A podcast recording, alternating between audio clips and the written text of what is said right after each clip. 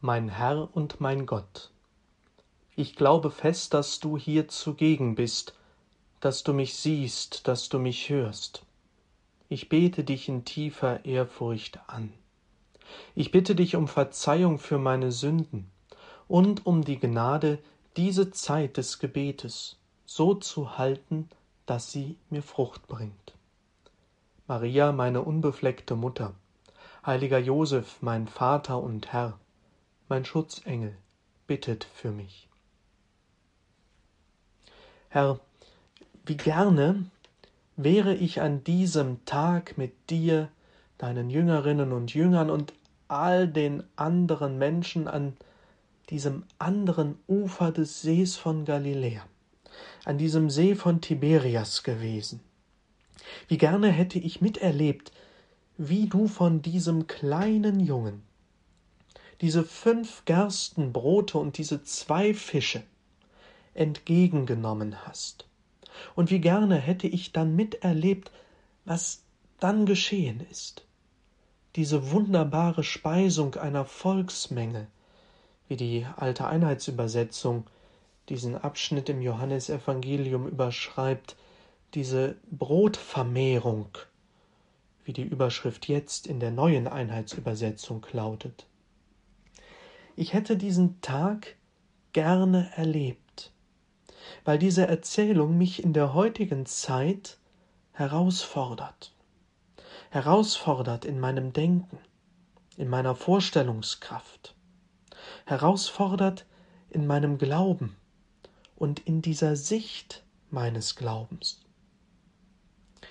Im Text der Bibel steht nichts davon überliefert, wie das damals vonstatten gegangen ist. Da steht nur, dass du von diesem kleinen Jungen dieses wenige dankend angenommen hast, es an die Menschen ausgeteilt hast und alle satt wurden. Und nicht nur, dass alle satt geworden waren, nein, man sammelte noch die Reste und es wurden zwölf Körbe voll mit Brocken, nicht nur Krümelchen, sondern ganze Brockenbrot. Wow. Und jetzt geht natürlich das Grübeln los. Wie kann das gehen? Klar, für Gott ist nichts unmöglich, aber trotzdem meldet sich still und heimlich ein kleines bisschen der wissenschaftliche Geist in mir. Aber ganz ehrlich, je mehr ich darüber nachdenke und darüber bete, desto mehr wird es mir egal, wie das konkret abgelaufen ist. Damals mit den fünf Broten, den zwei Fischen und den zwölf übrig gebliebenen Körben mit Brocken. Mir sind ganz andere Dinge aus diesem Text wichtig geworden, für mich viel bedeutsamer als die vielleicht Sensationslust an dem, wie deine Wunder abgelaufen sind, ob spektakulär wie eine Show oder eher still, ganz egal. Mein Blick geht in meinem Gebet gerade zum Beispiel auf den kleinen Jungen. Wer war dieser kleine Kerl, der hier seine fünf Brote und zwei Fische dir herbringt? Wer war er? Wie kam er dazu, das zu tun? Haben seine Eltern ihn geschickt? Kam er selbst auf die Idee und hat seine Eltern gefragt, Mama, Papa, darf ich Jesus unser Brot und unseren Fisch bringen? Wie haben die Eltern auf diese Idee ihres Sohnes reagiert? Haben sie ihn sofort gelassen? Oder hat er es heimlich getan? Waren seine Eltern überrascht, erstaunt, verärgert? Hatten sie Sorge? Herr, in diesem Wunder möchtest du die Herrlichkeit Gottes aufzeigen. Es ist ein Zeugnis des Glaubens und des Vertrauens. Und die Erzählung zeigt mir, dass du auch auf die konkreten kleinen Dinge des Lebens achtest. Lass die Leute sich setzen. Du hast darauf geachtet, dass es an diesem Ort bequem genug für die Menschen ist um sich zu setzen.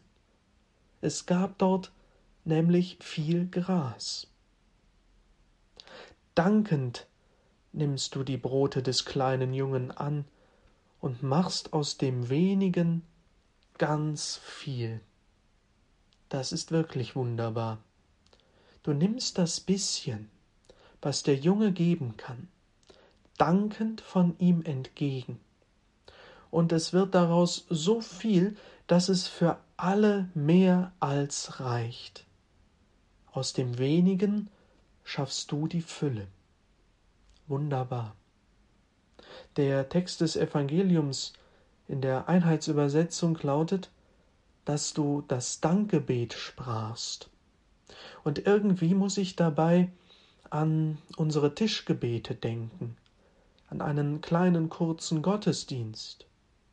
Aber vielleicht ist hier sogar noch mehr als ein mit dem Mund gesprochenes Dankgebet gemeint.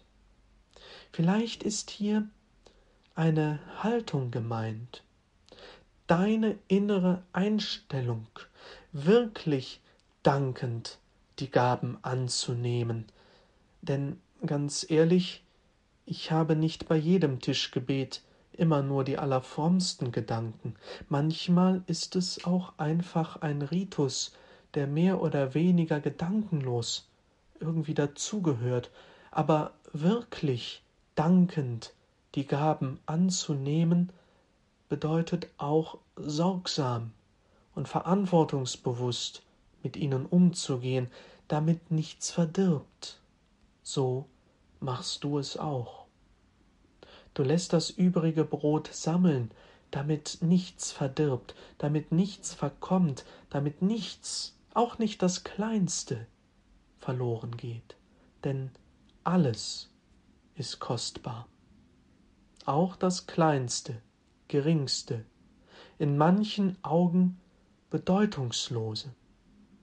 Und ich meine das jetzt gar nicht mal nur auf Nahrungsmittel bezogen, sondern auch auf die vielen anderen Gaben, die wir dir, Herr, tagtäglich geben, damit du sie dankend annehmen kannst und aus ihnen Großes machst. Die kleinen Dinge. Ich meine die kleinen Dinge, die ich in meiner Arbeit tue, die kleinen Dinge im Haushalt, die kleinen Gespräche, die kleinen Gesten der Freundschaft und, und, und. All das nimmst du dankend von mir entgegen und machst ganz, ganz viel daraus. Vielleicht schaffe ich es, die kleinen Dinge mit deinen Augen zu sehen, mit den Augen, die schon wissen, was daraus werden soll, und die das große, schöne, freudige schon in den kleinen, unscheinbaren Dingen sehen. Ich kann sie nur erahnen. Und manchmal bin ich skeptisch wie deine Jünger.